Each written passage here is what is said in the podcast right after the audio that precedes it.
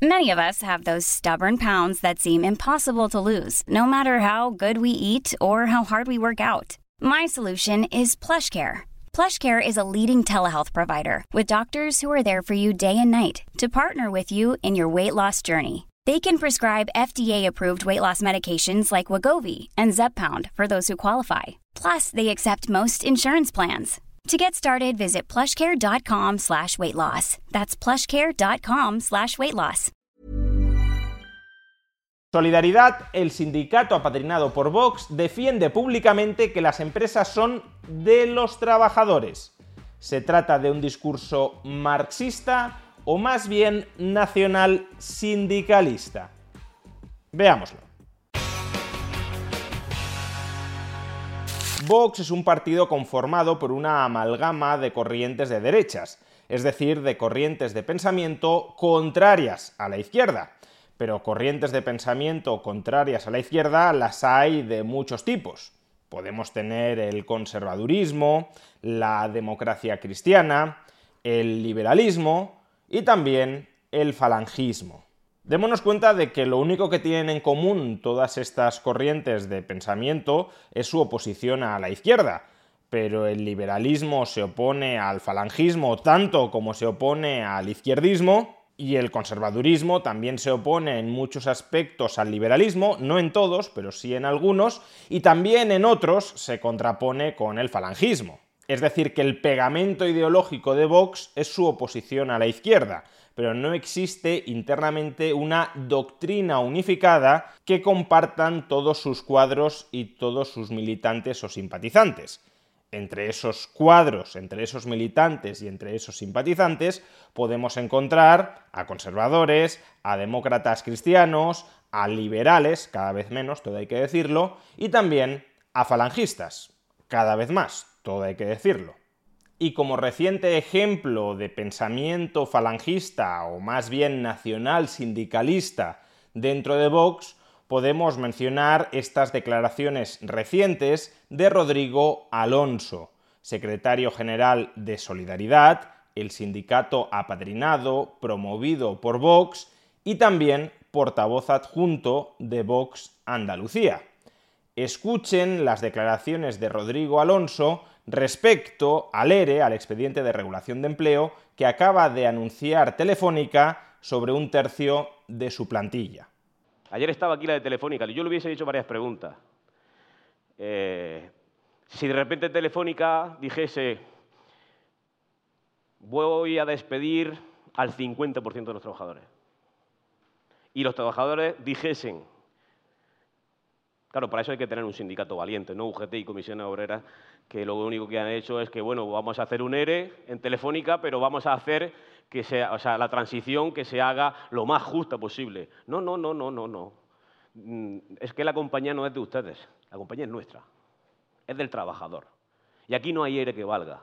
Aquí vamos a sentar, vamos a hacer un comité en el que vamos a negociar la forma en la que va a seguir funcionando la compañía, porque somos nosotros los dueños de la compañía, el capital humano. El principal capital que tiene una empresa es el capital humano, no es una máquina. Una máquina la maneja una persona, pero el principal capital de una empresa es el capital humano.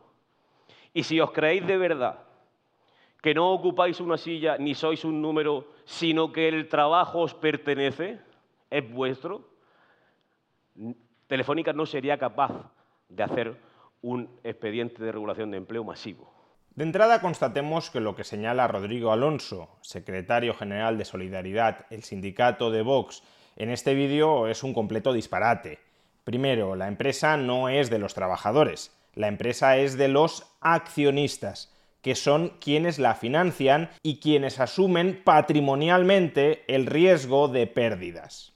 En segundo lugar, y vinculado con lo anterior, el capital humano, es decir, las habilidades de los trabajadores que trabajan en Telefónica, no son una fuente de financiación de las actividades de Telefónica, son un activo de los trabajadores que venden a cambio de un precio su salario a Telefónica.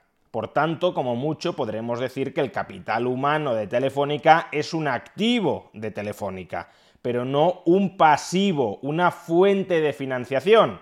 Las fuentes de financiación son la deuda y el capital social, y los accionistas son los que aportan el capital social para que la compañía pueda desarrollar sus actividades, entre otras, pagar el salario a los trabajadores que venden o alquilan su capital humano a la empresa, y los que, como digo, asumen el riesgo de pérdidas vinculadas al desarrollo de la actividad empresarial de Telefónica. Tercero, si el capital humano, es decir, los trabajadores, todos ellos, sin distinciones, fueran el principal activo de la compañía, no se entiende muy bien por qué Telefónica quiere despedir a un tercio de su plantilla. Es decir, por qué Telefónica se quiere desprender de un tercio de su mejor activo. ¿No será más bien que Telefónica no sabe cómo generar valor con ese tercio de los trabajadores a los que va a despedir y que por tanto el coste que está asumiendo la empresa con respecto a ese tercio de la plantilla supera el valor que es capaz de generar con ellos? Que no estoy diciendo, cuidado, que no sean profesionales perfectamente cualificados y potencialmente muy valiosos. Habrá de todo, imagino, no lo sé. Lo que estoy diciendo es que dentro de Telefónica ese capital humano no es capaz de generar suficiente valor como para justificar su salario, porque si lo hiciera, Telefónica no prescindiría de ellos. Cuarto, y vinculado con lo anterior, aunque Telefónica fuera propiedad de los trabajadores de Telefónica, eso no sería incompatible con reducciones de plantilla dentro de Telefónica.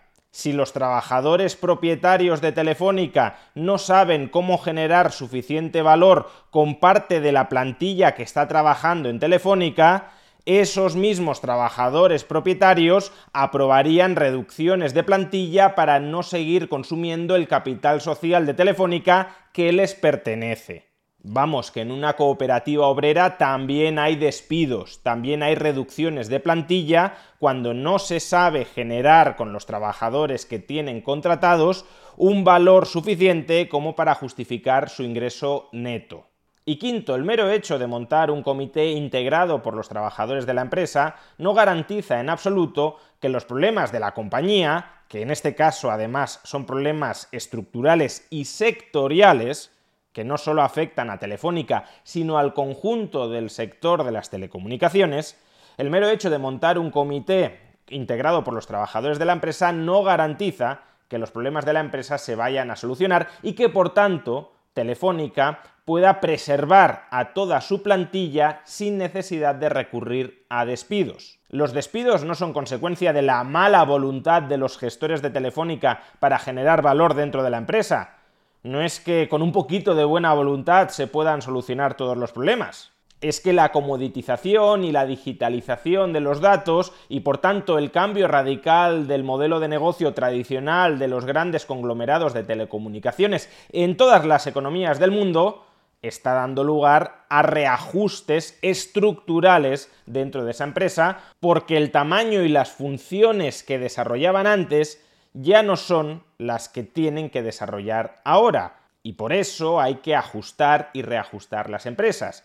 Y todo eso no se cambia, no se soluciona por arte de magia, por el hecho de que montemos un comité con los trabajadores y digamos, como si estuviéramos en un bar con un palillo en la boca, vamos a elaborar un plan estratégico para reflotar Telefónica y salvar todos sus puestos de trabajo. Aquí vamos a sentar, vamos a hacer un comité en el que vamos a negociar la forma en la que va a seguir funcionando la compañía. No, con eso únicamente estás burocratizando y politizando más lo que deberían ser decisiones estrictamente empresariales. El discurso, como digo, es un disparate, y es un disparate que muchos, por defecto, han vinculado, han asociado con el marxismo, es decir, con la lucha obrera y Hey, I'm Ryan Reynolds. At Mint Mobile, we like to do the opposite of what Big Wireless does. They charge you a lot, we charge you a little. So naturally, when they announced they'd be raising their prices due to inflation, we decided to deflate our prices due to not hating you. That's right. We're cutting the price of Mint Unlimited from $30 a month to just $15 a month. Give it a try at mintmobile.com slash switch. $45 upfront for three months plus taxes and fees. Promo for new customers for limited time. Unlimited more than 40 gigabytes per month. Slows. Full terms at mintmobile.com. A lot can happen in three years, like a chatbot may be your new best friend. But what won't change? Needing health insurance. United Healthcare Tri Term Medical Plans, underwritten by Golden Rule Insurance Company, offer flexible, budget friendly coverage that lasts nearly three years in some states. Learn more at uh1.com. Wow! Nice! Yeah! What you're hearing are the sounds of people everywhere putting on Bombas socks, underwear, and t shirts made from absurdly soft materials that feel like plush clouds. Yeah, that plush. And the best part, for every item you purchase, Bombas donates another to someone facing homelessness. Bombas, big comfort for everyone. Go to bombas.com slash ACAST and use code ACAST for 20% off your first purchase. That's bombas.com slash ACAST, code ACAST. Con la defensa de una revolución donde se socialicen en favor del proletariado el conjunto de los medios de producción. Y desde luego lo que dice en este extracto Rodrigo Alonso, secretario general de Solidaridad, el sindicato apadrinado por Vox, es compatible con ese discurso marxista. Pero la única perspectiva ideológica desde la cual se pueden interpretar las palabras de Rodrigo Alonso no es únicamente el marxismo, sino también el nacional sindicalismo. Mientras que el marxismo plantea una lucha de clases entre el proletariado y la burguesía, entre los trabajadores asalariados y los capitalistas, el nacionalsindicalismo plantea la posibilidad de una convivencia armónica entre el trabajador nacional y el capitalista nacional para defenderse frente a los auténticos enemigos, que vendría a ser la competencia extranjera que puede arruinar tanto al trabajador nacional como al capitalista nacional y para coordinar en cada gremio a trabajadores y capitalistas y también para comunicar, para hacer llegar al Estado cuáles son los intereses y las necesidades de esos gremios compuestos unitariamente por trabajadores nacionales y capitalistas nacionales, el nacional sindicalismo defiende el sindicato vertical integrado, insisto, por trabajadores y por capitalistas en estos comités que defendía Rodrigo Alonso. Por tanto, el extracto anterior de Rodrigo Alonso, muy descontextualizado del resto de su pensamiento, lo podemos potencialmente interpretar desde una perspectiva marxista, trabajadores contra capitalistas, o desde una perspectiva nacional sindicalista, trabajadores y capitalistas nacionales enfrentados contra trabajadores y capitalistas extranjeros. ¿Y cuál de ambas interpretaciones es la correcta? Hombre, de entrada que haya marxistas en Vox podría ser, pero suena algo raro. Por tanto, ya de entrada parece que tiene más sentido interpretar estas palabras desde la óptica nacional sindicalista. Pero es que además, el propio Rodrigo Alonso, desde su cuenta de Twitter, se dedicó a aclararnos que efectivamente lo que él defiende es algo muy parecido a lo que defendía el nacional sindicalismo. Dice Rodrigo Alonso, comentando y defendiéndose frente a los ataques y las críticas que ha recibido a propósito de este discurso, dice Rodrigo Alonso, parece que me he explicado realmente mal y algunos lo utilizan para atacar a solidaridad. No quería decir que los trabajadores sean los propietarios de las empresas, solo quería afirmar que los trabajadores deben ser conscientes de que UGT y comisiones obreras no les defienden. En este primer mensaje ya se desmarca de la interpretación marxista de sus palabras, porque nos está diciendo que los trabajadores no son los propietarios de la empresa y también cabe entender implícitamente que está diciendo que los trabajadores no deben ser los propietarios de la empresa. Pero bueno, en este primer tuit no hay nada específicamente nacional sindicalista. Sigamos leyendo. Y que los trabajadores deben tener sindicatos que defiendan sus puestos de trabajo, su salario y su dignidad. Eso, su trabajo, su salario y su dignidad, es lo que es suyo, de los trabajadores. Y nadie debería traicionarles como hacen ahora los sindicatos al servicio de las grandes multinacionales y del gobierno. Bueno, esto es meramente un discurso sindicalista, es verdad que antiglobalización, pero no específicamente nacional sindicalista.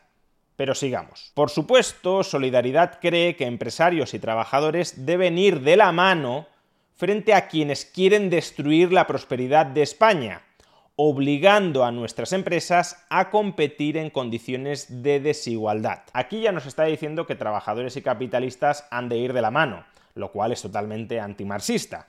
Y han de ir de la mano como a través de los comités que planteaba él, canalizados a través del sindicato que promueve él, que es la idea de fondo del sindicato vertical. Pero en este tuit no solo nos dice esto, también nos dice que la prosperidad de España se destruye porque nuestras empresas, las empresas españolas, los capitalistas y los trabajadores españoles compiten en condiciones de desigualdad frente a los extranjeros. Y esa competencia desleal, para el nacionalsindicalismo, siempre que una empresa española no es capaz de batir a una empresa extranjera frente a los consumidores nacionales, es porque la empresa extranjera está haciendo trampas y está practicando, ejerciendo la competencia desleal. Y esa competencia desleal, decía, es la causa de la miseria tanto del trabajador como del capitalista nacional.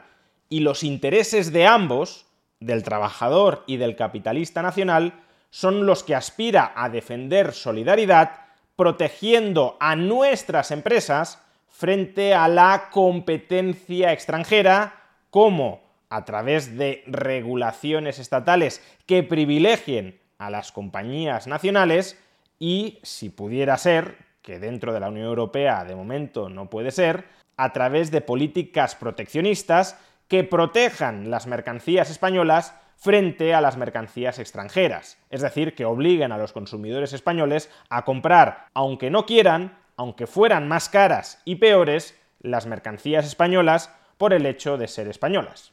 Y esta última idea, tan propia del pensamiento nacional sindicalista, que la función de un sindicato vertical es coordinar a trabajadores nacionales y a capitalistas nacionales para protegerse frente a la ruina que viene del extranjero, es la que encontramos en el último tuit aclaratorio de Rodrigo Alonso. Solidaridad piensa, defiende y lucha por proteger la economía nacional.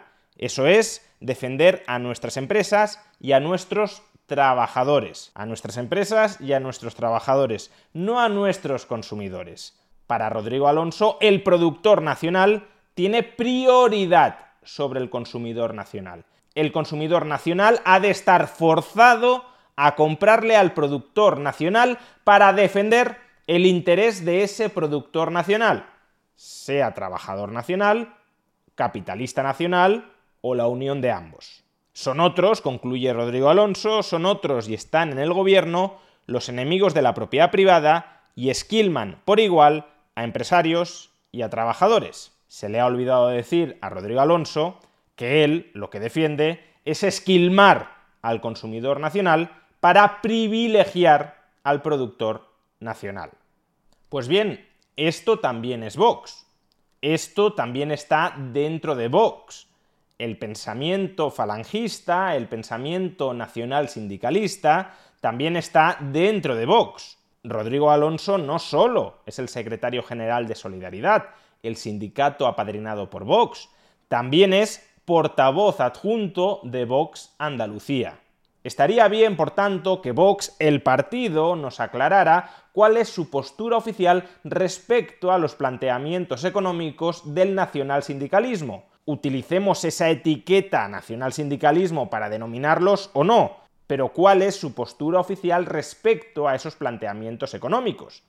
Porque en su momento, hace bastantes años, Vox tenía un programa económico bastante liberal, pero durante los últimos meses los liberales han ido saliendo de Vox. Y quienes han ido ocupando puestos cada vez más importantes y quienes han ido copando el discurso público son figuras muy vinculadas con el nacionalsindicalismo. En suma, la cuestión de fondo es muy simple y muy pertinente. ¿El nacionalsindicalismo ha llegado para quedarse en Vox?